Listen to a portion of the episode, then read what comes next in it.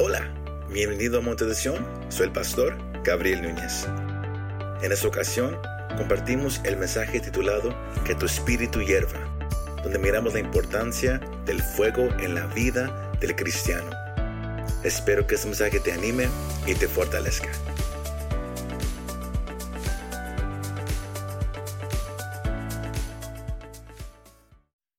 John Wesley dijo esto, ponte en llamas por Dios y los hombres vendrán y te verán arder. Get on fire for God and men will come and watch you burn. Ponte en llamas por Dios y los hombres vendrán y te verán arder. Hubo uh, una frase que estando en oración esa última semana que, que, Dios puso en mi espíritu. Y, y, me ha quedado toda esta semana, aún al, pedirle al, Señor cuál es el mensaje para el domingo, cuál es el primer mensaje de, de, este segundo año como iglesia. Y, y esa frase se quedaba todavía en, mi espíritu. Y al hablar con, mi esposa, decidimos llamar e, este mensaje con, con, ese título, que tu espíritu hierva, que tu espíritu hierva. Let your spirit boil, que tu espíritu hierva. Amén. ese es el, título de este mensaje y, el lugar a donde yo lo quiero llevar como pastor a usted, iglesia, y quizás usted que nos está escuchando o mirando en este momento, o aún si usted es nuevo y no sabe nada de Dios. Amén. Porque hay algo hermoso en, lo que es el venir a, conocer a Dios. Que, el venir y seguir, y seguir a Cristo no es una una vida de reglas, no es una vida de religión. El venir y conocer a Jesús, el, creador, y venir y conocer a Jesús, el Salvador, de venir y conocer a Jesús, el Rey de Reyes y Señor de Señores, es una relación entre el hombre y Dios. Amén. No es, no es un, un, una regla que uno sigue o una, o una, religión muerta, de lo cual el hombre está acostumbrado, porque hay cientos de religiones en el mundo. Y cada religión dice decir, nosotros somos la verdadera. Cada religión, eh, ellos dicen a voz alta, sigue esto y, y, vas a buscar lo, lo, lo, lo, que tu alma necesita. Vas a encontrar aquello que, que, que sientes que falta en tu vida. Mas la cosa de, cada religión es que ninguna religión puede decir lo que la Biblia dice. Porque cada religión que existe en este mundo siempre busca seguir a un hombre. Siempre fue un hombre que comenzó esa religión, pero cada hombre que ha comenzado esa religión está en la tumba. Solamente hay uno, hay una verdad que existe en este mundo que, Jesús mismo dijo con sus propias palabras, que yo soy el camino, yo soy la verdad y yo soy la vida. Y nadie puede venir al Padre, a Dios, si no es por medio de mí. Y no son palabras de alguien que está muerto. Aunque él fue crucificado en una cruz y él fue enterrado en una tumba, según las escrituras fue tres días, mas sabe una cosa, él fue el único que salió de la tumba. Y eso hace el seguir a Cristo. Eso hace el vivir para Él. No una religión, muerta, no, no, no son reglas, sino es una relación real entre tú y Dios. Y en esa relación real entre tú y Dios existen emociones, eh, eh, hay un diálogo que existe entre tú y Dios, eh, como, cristianos lo, llamamos la oración, donde usted y podemos hablar con Dios. E, e, existe conocimiento donde usted y podemos abrir este libro que, que, usted y llamamos las Santas Escrituras o, o, la Santa Biblia. Algunos nomás lo llaman la Biblia o el libro. Más es por medio de este libro que uno puede venir a tener conocimiento de quién es este Dios. Amén. Más, ¿qué sucede? Cuando uno viene al conocimiento de Dios, cuando uno escucha el mensaje de salvación, que cuánto Dios amó al mundo, que el mundo estando en pecado, porque la Biblia me deja saber Que el Dios que creó todo, el cielo y la tierra, Él tiene un, un, un set de standards. Hay un estándar que Dios tiene que quiere que el hombre viva de acuerdo. Un set of standards. Más, es este estándar que, que, que Dios le puso al hombre. Es un estándar perfecto. ¿Por cuál razón? Porque Dios es perfecto. Y Dios dice, el que me quiere seguir a mí tiene que ser perfecto. Y lo miramos en el Antiguo Testamento. usted lo conoce por los diez mandamientos, de cómo Dios deja saber las reglas de, cómo el hombre tiene que seguir a Dios, que, que uno tiene que ser perfecto. Pero, como usted ya sabe, ningún hombre es perfecto. Y, reconociendo eso, el hombre se, se, encontraba en una situación difícil. Yo quiero seguir a Dios, mas yo no puedo guardar el estándar que Él ha puesto. Nada que yo haga va a ser suficiente para poder cumplir lo que Él demanda de mí. Porque el hombre nace ya sucio, nace en pecado por la, por la desobediencia de Adán y Eva. Al ellos de, desobedecer el mandato de Dios, el, pecado contaminó a Adán y a Eva y contaminó a, cada uno de nosotros. Pablo dice en Romanos que, y, también en Corintios que por causa de un hombre el pecado entró al mundo y todos están contaminados.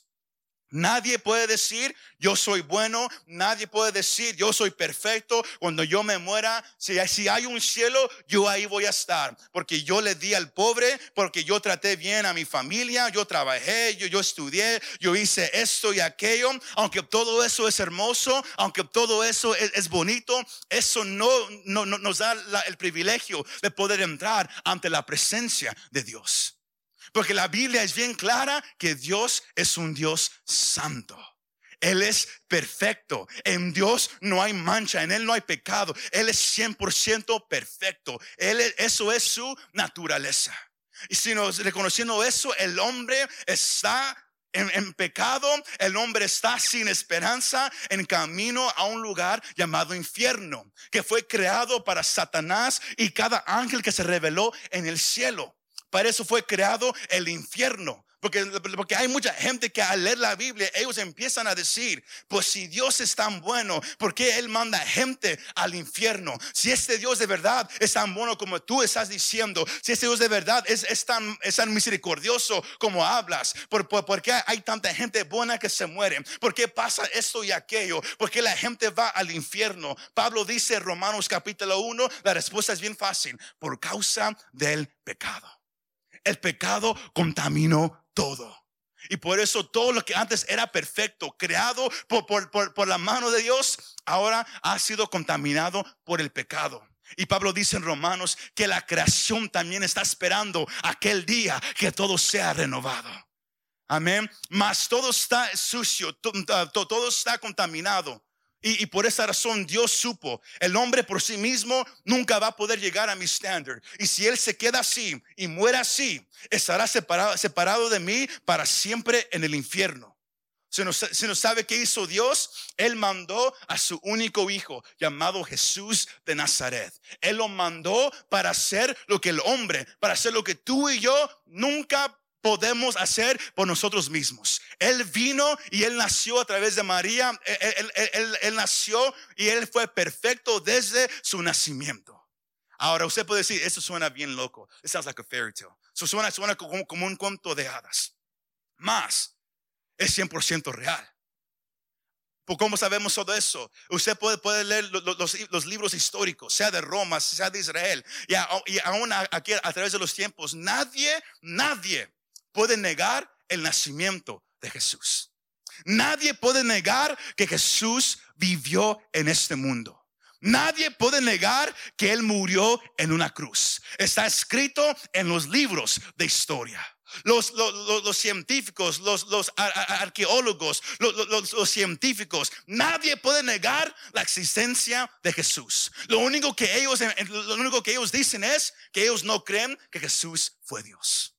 Es, es, es su único argumento que ellos tienen, que Él no fue Dios. Mas la Biblia es clara que Jesús vino, Él nació a través de, María, Él vivió una vida perfecta, nunca pecó y Él, él mismo declaró lo que ningún otro hombre ah, puede decir, lo que ningún fundador de ninguna religión puede decir. Él fue el único que dijo, cuando tú, has, cuando tú me has mirado a mí, has mirado al Padre. Yo soy el camino, yo soy la verdad y yo soy la vida. Ningún otro, hombre ha podido decir eso. Y, eso hace su, caminar a la cruz. E, eso hace su, caminar cargando esa cruz para morir por los pecados de la humanidad. Lo hace aún más hermoso para usted y para mí. Que Dios reconociendo que usted y yo no podemos nosotros mismos cumplir lo que Él desea. Él mismo demostró su amor por nosotros. Que siendo aún pecadores, Cristo murió por nosotros. Amén. Él vino y Él fue a la cruz. Él derramó su sangre perfecta el libro, el, libro de Hebreos, el capítulo 9 y 10 nos, deja saber que sin sangre, si no hay derramamiento de sangre, no puede haber perdón de pecados. Pablo dice, la paga del pecado es la muerte. La muerte. No hay justo ni un uno. Nadie es perfecto. Nadie puede decir yo soy bueno. No, todos somos pecadores. Pero Dios nos amó tanto que Él mandó a Jesús a morir en esa cruz por nosotros. Y como Pablo dice, el que confiesa con su boca que Jesús es el Señor y cree en su corazón que Dios lo levantó de los muertos. Porque el Cristo que, que, yo les presento, el Cristo que, que predicamos aquí, el Cristo por el cual muchos de ustedes han creído, no es un Cristo que está crucificado en una cruz, ni tampoco un Cristo que está enterrado en una tumba. Él es el rey de reyes que ha resucitado. Usted puede ir a la tumba allá en Israel y usted va a notar que la tumba está vacía. Amén. La tumba está vacía. Más. Al conocer todo eso, es hermoso, ¿verdad que sí? Pero el caminar con el Señor, el Evangelio, el escuchar lo que Cristo hizo, es solamente el primer paso. De ahí en adelante Usted y somos llamados a caminar con Dios, a pasar tiempo con Él. Pero ¿qué sucede cuando paramos de pasar tiempo con Él? ¿Qué sucede cuando la pasión que, antes sentíamos al venir a Cristo es ese fuego que antes sentíamos dentro de nosotros? ¿Qué sucede cuando ya no está ahí? ¿Qué sucede cuando ya, ya no se siente esa llama ardiendo en nosotros? Eso, esas últimas semanas, con, todo lo que ha pasado en este país, con, lo que pasó con, la Corte Suprema, a, a, a quitar esa ley federal sobre el aborto, que para el que lee la Biblia fue algo hermoso. Amén. Y, aquí como iglesia hemos orado y lo hemos celebrado. Más, cuando eso sucedió, Hubo en medio entre los cristianos aquí en los Estados Unidos, se han levantado ahora dos grupos. Unos, unos que dicen, ok, bueno, pero sabes qué, no celebres, porque estás ofendiendo a muchos. Y hay, hay otros que, que quieren celebrar, pero eso está pasando ahorita en medio del pueblo del Señor. Pero ¿cómo puede haber dos clases de pensamientos cuando la Biblia es clara acerca de eso? La razón es bien simple. El fuego hace la diferencia. Entonces, escucharon esa parte. El fuego hace la diferencia. Porque la Biblia es clara que en los últimos días, y cuando la, Biblia habla de los últimos días, los últimos días se, se refieren a los días antes de la venida de Jesús de Nazaret. Porque Él va a venir, iglesia. Él va a regresar. Amén. Usted y yo no, estamos aquí nomás para, para estar aquí y morir. Un día Él va a regresar. Amén. Más. En los últimos días, la Biblia es clara, sea en Mateo el capítulo 13, que va a haber una separación entre el trigo y la cizaña. En, el Mateo capítulo 25, entre los cabritos y, las ovejas. También en segunda de uh, Tesalonicenses 2:3 Pablo, él, deja saber que en, los últimos días o en los posteros días, muchos iban a empezar a dejar la fe. El Señor Jesús dice en Mateo 24, el versículo 10, que en los últimos días, antes de la venida del hombre, iban a haber terremotos, iban a haber eh, inundaciones, iban a haber rumores de guerras, iba a haber racismo, ah, iba a haber tanta cosa que el amor de muchos, ¿qué, qué va a pasar? Se va a empezar a qué? A enfriar. Sino lo que estamos empezando a mirar ahorita en, en, este país, en medio de aquellos que dicen conocer a Cristo, es que está habiendo ahorita una separación. Y lo que hace la separación es el fuego de Dios. Porque muchos dicen conocer a Cristo. Muchos dicen decir, yo soy seguidor de Cristo. Yo amo a Jesús. Yo voy a la iglesia. Yo me pongo corbata. Yo hago esto. Yo hago aquello. Pero sabe una cosa, muchos pueden decir tantas cosas. Pero Mateo 7, el Señor Jesús dice muy claramente que en aquel día muchos me van a decir, Señor, Señor, yo prediqué en tu nombre. Señor, Señor, yo eché fuera demonios. Señor, Señor, yo fui a la iglesia. Señor, Señor, yo hice eso y aquello. Mas Él va a decir, apártense de mí. ¿Por qué? Porque yo nunca los conocí. Hay algo que hace la diferencia. ¿Y sabe qué es? El fuego de Dios. Porque cualquiera persona puede decir, yo soy seguidor de Cristo. Pero hay una diferencia entre decirlo y vivirlo. Y eso es a, donde yo lo quiero llevar en, esos próximos minutos. Amén. Porque el peligro que hay ahorita para el cristiano no es el gobierno, no es el presidente, no son las leyes, no son los políticos. El peligro que hay ahorita para el cristiano es el ser tibio. Es, es el, es el estar frío. Es tener una creencia, mas no tener el poder. Entonces hagamos esa parte. Porque la Biblia es bien, bien clara. Apocalipsis, el capítulo 3. En, en- en- su, en su carta, el Señor Jesús, él, él le dice a, a- a- a- a su iglesia que yo quiero que estén calientes, no quiero que estén fríos, ni tampoco tibios, quiero que estén calientes. Amén. Y si no somos llamados a tener el fuego de Dios. Pablo, él le dijo a Timoteo, en segunda de Timoteo 3:5, ten cuidado de aquellos que dicen seguir a Jesús, que, que dicen amar a Dios, mas niegan el poder de Dios. Pablo dijo en Corintios que el evangelio que yo predico no nomás son palabras, mas se demuestra con qué? Con el poder de Dios. Hay algo que hace la diferencia. ¿Y sabe qué es? El fuego de Dios. ¿Y, por qué hablamos del fuego de Dios? Porque desde Génesis hasta Apocalipsis, el Señor, él, él es bien claro en cómo Él se describe. Hebreos 12, 29 nos deja saber que nuestro Dios es que un fuego consumidor. Y si nuestro Dios es un fuego consumidor, entonces aquellos que dicen, eh, escúcheme esto, aquellos que dicen estar cerca de Dios, aquellos que dicen pasar tiempo con Dios, aquellos que dicen estar apasionados con Dios, deben de tener que el fuego de Dios. Porque si mi Dios, Él es un fuego consumidor, eso significa que todo lo que Él toca, Él lo consume. Es imposible estar cerca de Dios y estar frío. Es imposible estar cerca de Dios y estar tibio. Es imposible, iglesia. Es imposible. Porque cuando uno se acerca al fuego, ¿qué sucede? Uno siente el calor. ¿No me cree? Vaya a su casa, prenda la, ah, la estufa y, ponga su mano so- sobre esa, esa, esa, esa llama. ¿Qué, ¿Qué va a pasar después de unos segundos? Usted va a sentir el calor. ¿Verdad que sí?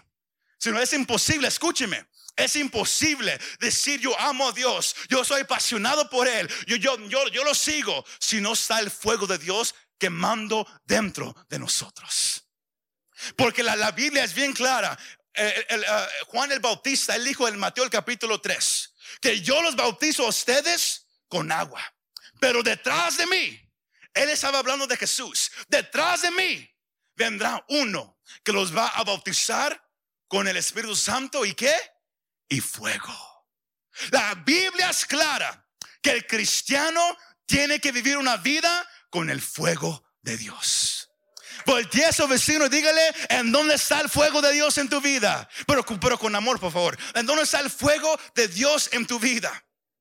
Es el fuego lo que hace la diferencia, iglesia. Ahora, ¿qué, qué, qué sucede? ¿Qué sucede?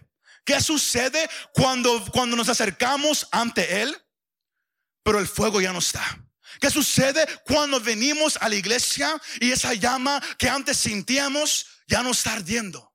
¿Qué sucede cuando eso, cuando eso pasa? ¿Qué vamos a hacer? Porque el ser cristiano tiene sus dificultades. Síganme en esta parte. El ser cristiano es difícil. ¿Por qué? Especialmente en este país. Es difícil caer en una comodidad material. Enfocarnos tanto en el trabajo, enfocarnos tanto en la ropa que, tenemos, enfocarnos tanto en todo lo que miramos. Es bien fácil el, venir aquí y pensar que seguir a Jesús nomás es una religión. Es bien fácil caer en ese pensar. Y cuando alguien cae en ese pensar de que el seguir a Jesús nomás es una religión, eh, de, de que sabes que yo tengo que trabajar, yo tengo que hacer esto y aquello, ¿qué sucede? usted empieza a tomar un paso hacia atrás y luego toma otro. Usted empezó aquí, pero ¿sabes qué? Hoy no puedo leer la Biblia. Hoy no puedo hablar con Dios. Hoy no puedo orar. ¿Sabes qué? Hoy no puedo ir con, los demás hermanos al culto. ¿Sabes qué? Esto, aquello, esto, aquello. Empiezan a haber tantas excusas. Uno empieza a, a poner muchas cosas antes de Dios. ¿Y qué sucede cuando uno empieza a realizar? Usted antes estaba allá, cerca del fuego, pero de repente uno se hizo y está acá. Y lo, y lo, más lejos que, que, usted se hace del fuego, ¿qué pasa? Lo más frío que usted se siente. Se me va siguiendo. Lo más frío que usted se siente.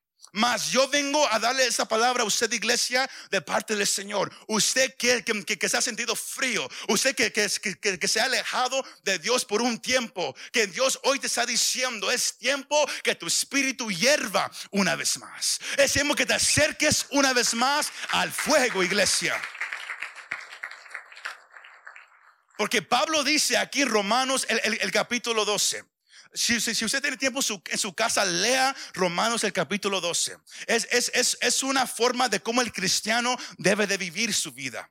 Pablo, e, él escribe eso a, los cristianos que estaban en Roma. Y, en, en ese capítulo, él comienza todo poniendo el enfoque donde debe de estar. Tu relación con Dios. Romanos 12, 1 Dice esto, por tanto hermanos, les ruego por las misericordias de Dios que se presenten sus cuerpos como que, como sacrificio vivo y santo, aceptable a Dios, que es el culto racional de ustedes. La parte más importante en tu vida debe de ser tu relación con Dios. Y por eso él dice ahí Romanos 12, 2, y no se adapten a este mundo, sino transfórmense mediante la renovación de su mente para que verifiquen cuál es la voluntad de Dios, lo que es bueno, aceptable y perfecto. Amén. Sino Pablo, él, le dice a, los cristianos en Roma, la primera cosa, lo más importante en tu vida tiene que ser tu relación con Dios. Y para poder tener una relación con Dios, no puedes vivir como el mundo vive. No puedes pensar como ellos piensan. Porque hay gente que, que no conoce a Dios, que, que, que ellos van a vivir su vida como ellos piensan que está bien como, ellos fueron criados. Pero cuando uno viene a Cristo, uno viene conocimiento de, la, de su palabra, que es 100% verdad, es 100% absoluto. Señor Jesús dice, dice en Juan 17 que tu palabra es verdad. Este libro no es un libro que el hombre lo, escribió. Amén. fue escrito por las manos de un hombre, mas fue inspirado por Dios mismo. Amén. Esa palabra es 100% real. Y cuando el cristiano viene a conocer a Jesús, es llamado a vivir su vida conforme a la palabra de Dios. Y eso se va a mirar diferente a todos los demás. Y es por eso que, muchos van a decir, es por eso que yo nunca voy a una iglesia cristiana. Porque todos son un poco, usted ya lo sabe, son un poco, un poco raros. Ellos le cantan a un Dios, pero ¿en dónde está? Ellos brincan, pero, pero que, que, caen sus pies. Ellos, ellos gritan, pero ¿por qué gritan? ¿Verdad que sí? El evangelio es locura para aquellos que, no creen. Es locura. Pablo se lo dice a los, a los corintios. El, mensaje de la cruz es locura para aquellos que se están perdiendo. Mas para aquellos que han encontrado a Cristo, el mensaje de la cruz es un mensaje de esperanza. Es un mensaje de gozo. ¿Cuántos dicen amén? Aleluya. Sino Pablo dice que el primer enfoque del creyente tiene que ser tu relación con Dios. Y luego él, dice de versículos 3 al 8 cómo uno debe, debe de, vivir su vida junto a los demás hermanos. Más en medio de este capítulo hay un versículo, el versículo 11, que donde él menciona algo que cuando usted lee todo dice, como que esto, ¿por qué, por qué Pablo puso esto aquí en, medio de, de, todo esto? De cómo uno debe de vivir su vida, Pablo pone el versículo 11, que una vez, una vez, una vez más dice, no sean perezosos en lo que requiere diligencia, sean que fervientes en espíritu, sirviendo al Señor. Ahora, en su llamado al cristiano, just uh, leave that verse up there. En su, en su llamado al cristiano, Pablo, él, le dice, lo primero es tu relación con Dios. Luego, cómo tú tratas a los, a los demás hermanos en la fe. Más, para poder buscar a Dios, para poder amar a los demás hermanos, no lo puedes hacer en tu propia fuerza, no lo puedes hacer con tu propio conocimiento. Hay algo que necesitas y que es ser ferviente en el Espíritu. Yo, creo que advertir a su vecino y, y, esa pregunta. ¿Sabes lo que es ser ferviente? Do you know what it means to be fervent? ¿Sabes lo que es ser ferviente? Pregúntele. Pregúntele.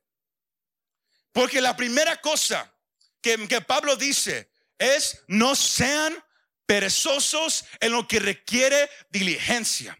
Eso significa que si quieres acercarte a Dios, si quieres vivir para Dios, uno no puede ser perezoso. Uno no puede ser un arragán. You can't be a couch potato. Uno no puede nomás sentarse y decir, yo ya creí en Cristo, me siento hasta que la trompeta suene. Me siento hasta que me muera. Yo, yo, eh, nomás soy yo y Dios. No, no. Somos llamados a servir al Señor. Somos llamados a trabajar para el Señor.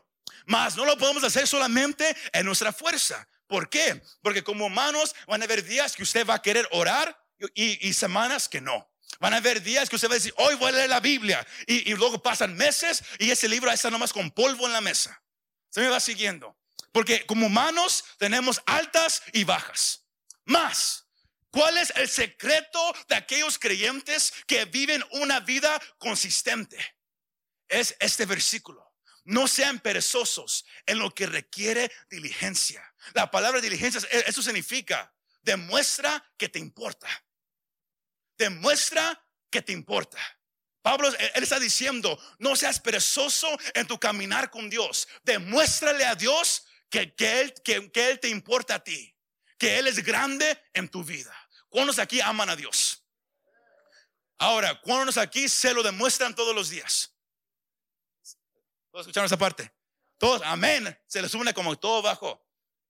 Pero ¿cuál es el secreto?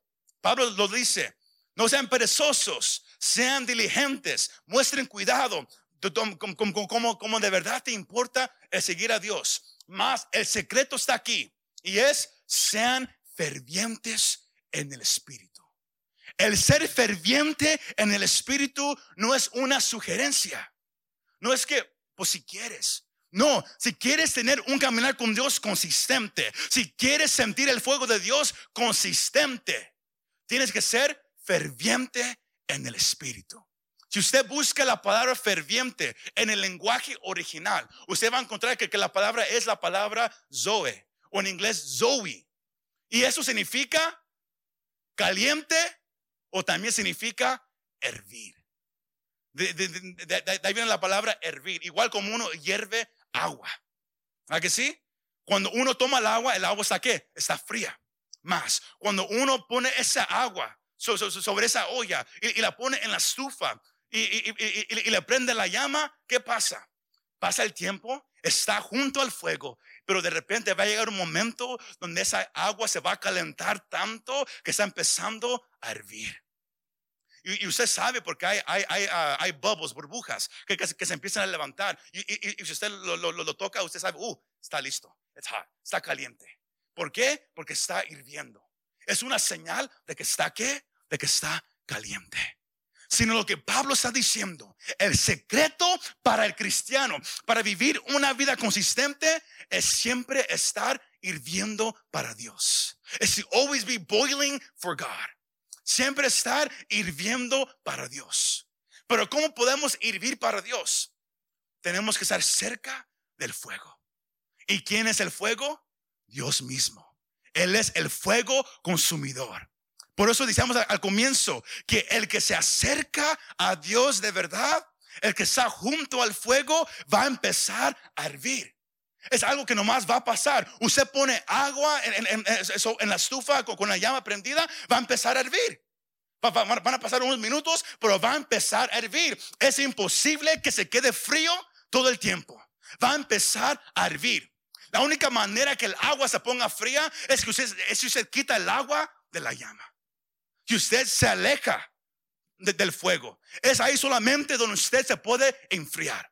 Pero si usted está constantemente ante la presencia de Dios, usted será un cristiano que está hirviendo para Él. Cuando dicen amén. Y es lo que somos llamados usted y yo a hacer. Sean fervientes en espíritu. Porque es solamente cuando uno es ferviente en el espíritu que, que uno puede que servir al Señor. Porque en las fuerzas te vas a cansar. En las fuerzas vas a decir, ¿sabes qué? Hoy no quiero. Hoy, I don't want to do this. Hoy no lo quiero hacer. Hoy no quiero pasar tiempo con él. Hoy no lo quiero hacer. Pero lo más que estás cerca en la presencia de Dios, lo más que vas a poder servir a Dios. Y la Biblia está llena de ejemplo tras ejemplo. Yo, yo, yo les puedo hablar acerca de David. Él solamente pudo hacer todo lo que él hizo porque él estaba siempre cerca de Dios. Y por eso él estaba siempre hirviendo para él. Había un fuego ardiendo en, lo más interior de David. Yo le puedo decir lo mismo de Elías. Él, se pudo parar enfrente de, de todos esos, esos falsos profetas solamente porque él dijo, en 1 Reyes 17.1, yo soy aquel cuyo siempre está delante de la presencia de Dios. Lo más cerca que estás de Dios, lo más que, que tú vas a estar hirviendo para Él. El problema es cuando tú te alejas. Cuando tú paras, paras, paras de leer la Biblia, paras de orar, paras de asistir con, los demás hermanos a, a, buscar a Dios junto. Es ahí donde uno se empieza a enfriar. Sino eso no es nada complicado.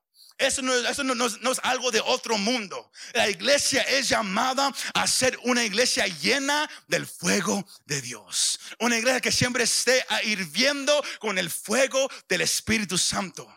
Ahora, ese fuego no es algo a una distancia que uno dice, pero a mí se me hace que eso nomás es para cierta gente. No, no, no, no. Cuando la persona viene al conocimiento de Cristo y es perdonado sus pecados, ¿sabe qué pasa? La persona es salva, pero en ese mismo instante, Pablo dice en, en Efesios 1:13 que viene el Espíritu Santo y hace su morada en el corazón del creyente, dándole el sello de que ahora le pertenece 100% a Dios. ¿Y quién es el Espíritu Santo? Él es el fuego de Dios. Él es Dios mismo. Él vive ahora en lo más interior de cada creyente.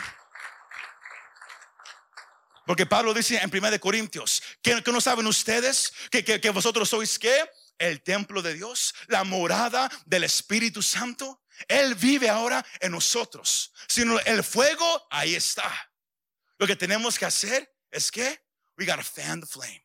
Tenemos que avivar las llamas solamente.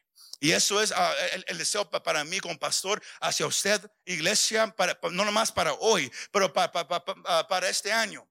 Los cristianos que están en llamas para el Señor, ellos rechazan la vida segura y la vida cómoda en favor de cumplir la voluntad de Dios aquellos hombres que, y mujeres y jóvenes que, que usted mira, que, que, están encendidos, que cuando ellos alaban lo hacen sin reserva, no es algo a una distancia. Ellos son aquellos que han decidido cada día. No, no pasará ningún día sin que yo pase tiempo con Dios. No pasará ningún día sin, que yo esté ante la presencia de Dios. ¿Cuántos de ustedes han, han hecho esa decisión cada día? No pasa ningún día sin, que yo esté en su palabra. No pasará ningún día sin que él y yo hablemos. Pero ¿qué pasa? Pasan días, ¿verdad que sí? Pasan días, pasan semanas. Y, luego nos preguntamos, es que Dios a mí no me ama. Es que Dios, Él funciona para ti. Pero yo lo probé y nada pasó. Yo fui a la iglesia esperando que algo pasara. Porque hablan de que ese Dios hace milagros, man. Ese, Dios hace eso y aquello. Yo voy a ir más a mirar. No somos llamados a ser. Uh, no somos llamados a, a, nomás venir a mirar. Somos llamados a acercarnos y estar delante de la presencia de Dios. Pero para, para cerrar el mensaje, ¿cómo lo hago? How do I do it? ¿Cómo lo hago? Hoy más que nunca, iglesia, somos llamados a arder con el fuego de Dios. Con todo lo que está pasando ahorita. Y si usted está siguiendo las noticias, usted mira que, con todo lo que pasó esta última semana con, la Corte Suprema, ahora les, están echando la culpa a los cristianos.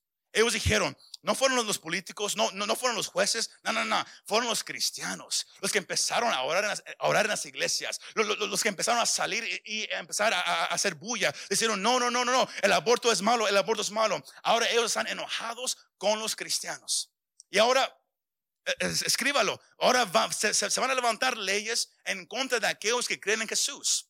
Si no, la batalla se va a hacer más grande. Mas tenemos que recordar lo que pasó con Jeremías. Porque van a haber momentos donde, donde el, vivir para Cristo nos va a costar. Van a haber momentos donde vamos a perder familiares, donde, donde vamos a perder trabajos, donde, donde se va a hacer difícil el vivir para Cristo. Mas con todo eso somos llamados aún a predicar el Evangelio de Jesús. Somos llamados aún a vivir para Cristo. Porque Jeremías, él era un profeta. usted lo puede ver en su casa, Jeremías el capítulo 20. el Dios lo llamó a él con mensajes duros para el pueblo, mas nadie lo quería escuchar. Aún lo golpeaban, lo arrestaban, lo, ponían en la cárcel. Y Jeremías, él dijo, ¿sabes qué, Señor? Yo, yo, ya acabé, yo estoy cansado. Cada vez que, que, yo hablo en tu nombre, cada vez que yo salgo afuera y yo predico tu palabra, ¿sabes qué pasa?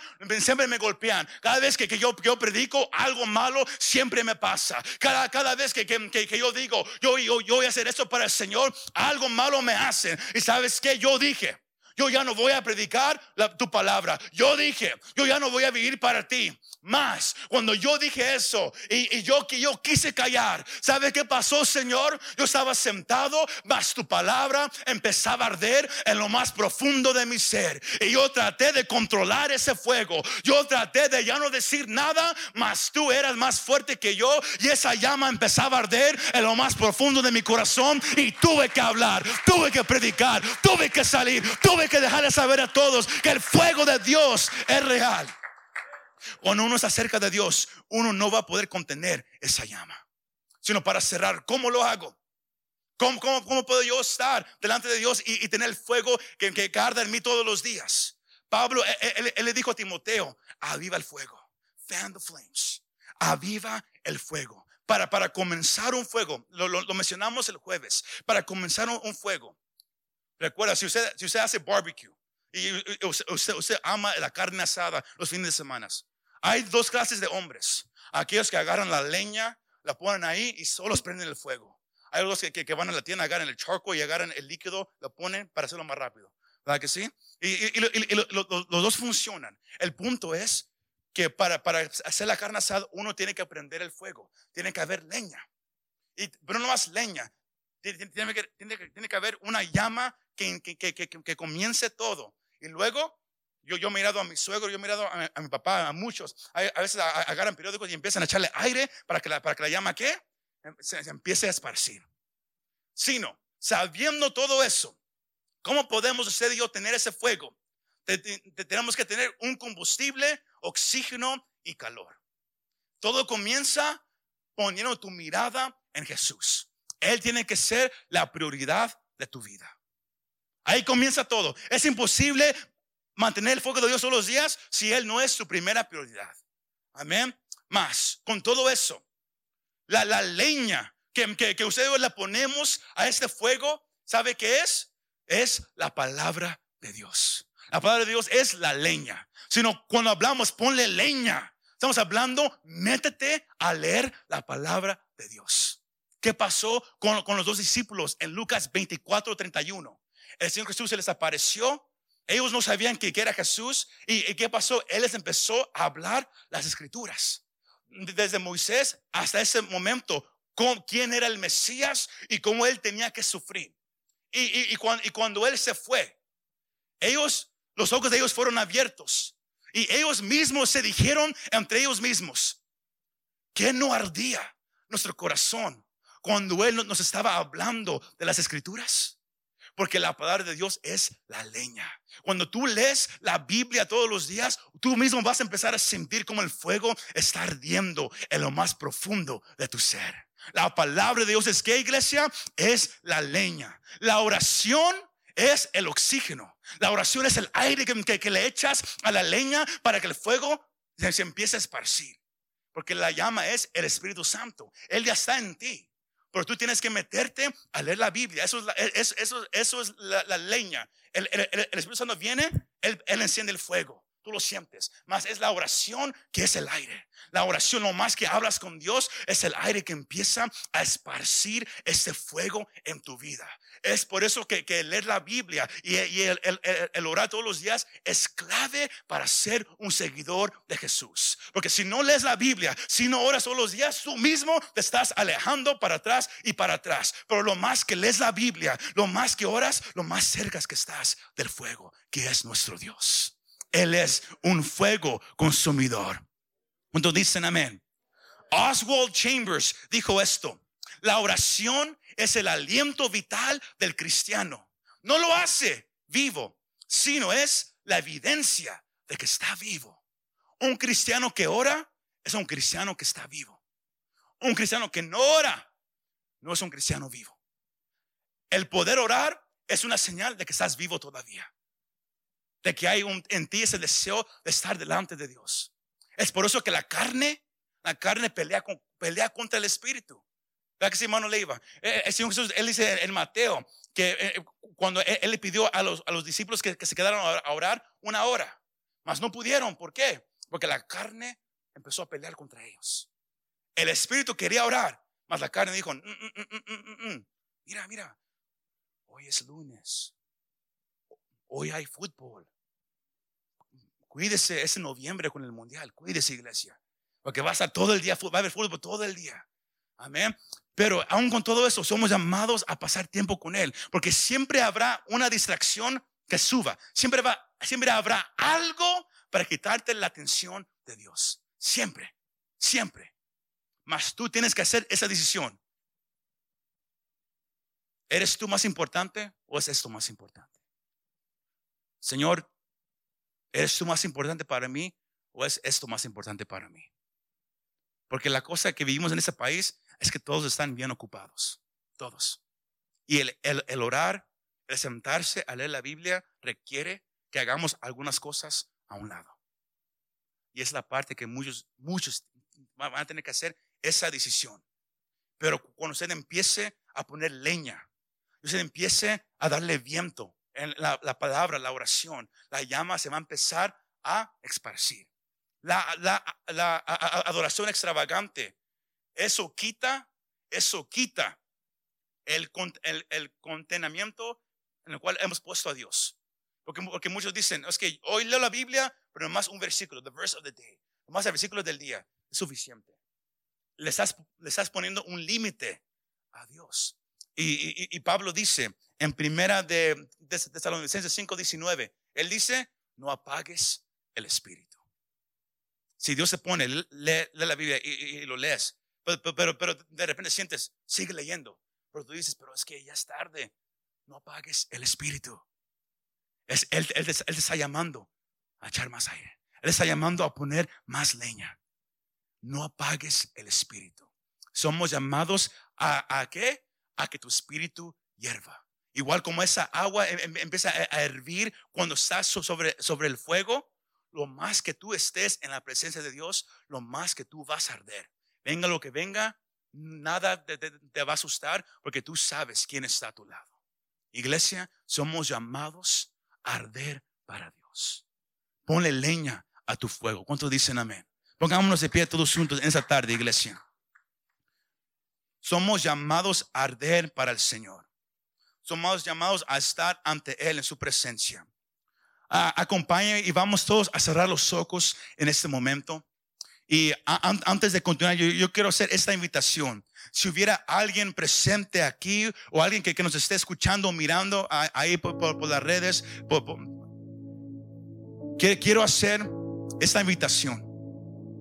Al comenzar el mensaje hablamos del mensaje de salvación, de lo que Jesús hizo por nosotros. Y acabas de, escuchar que el vivir para Jesús es, es, es, es difícil.